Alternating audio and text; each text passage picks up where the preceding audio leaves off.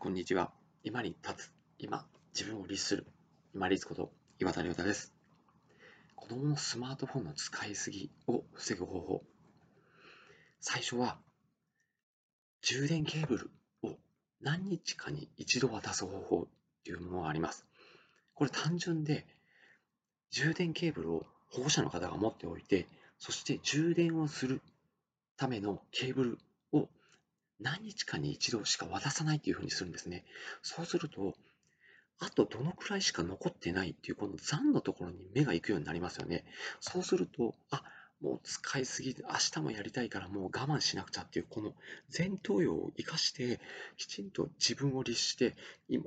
我慢しなくちゃいけないっていうところの制御ができる行動を取れるようになります。まあ、バッテリーのスマートフォンを使ってる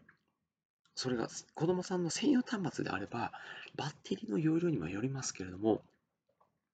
スマートフォンでもしゲームをしている場合は、まあ、ひょっとしたら2日に1回とかになるでしょうか。でもしスマートフォンでゲームをしていない場合は、そうですね、まあ動画を見るにしても、まあ3日に1回いけるかな、まあ2日に1回とか、そのぐらいの頻度で渡すようにしてあげてみてください。そうすると何がいいかというと、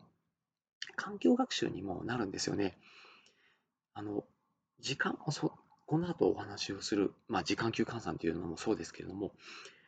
時間もそうですし、電気っていうのも限られた資源なんですよね。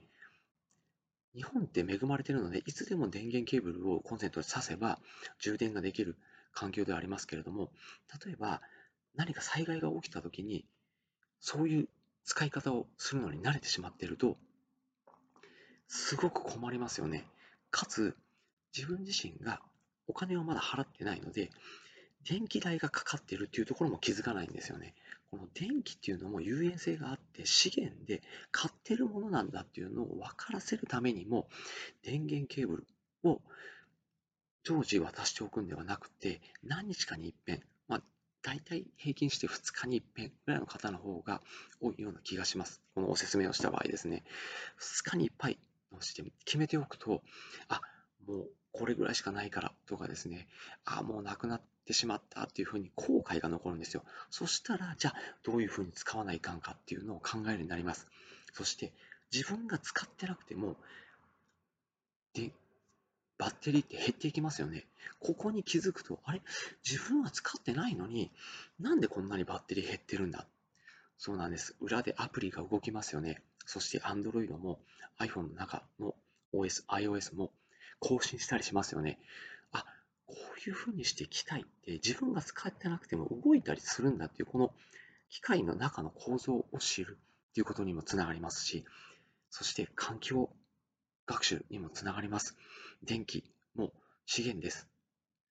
科学館とかに行くとよくこう手で回して発電するものがありますよね。ああいうところも行ったりしながら自分が今スマートフォンで使っているキロワット数がどのぐらいのエネルギーで使っているものなのかっていうのを実験、実体感するのもいい機会になるんではないでしょうか。スマートフォンの使いすぎを防ぐ方法として充電ケーブルをまあ何日かに1回しか渡さないという方法、ぜひお試しください。本日もご清聴いただきましてありがとうございました。皆様にとって一日良い日となりますように。これにて失礼いたします。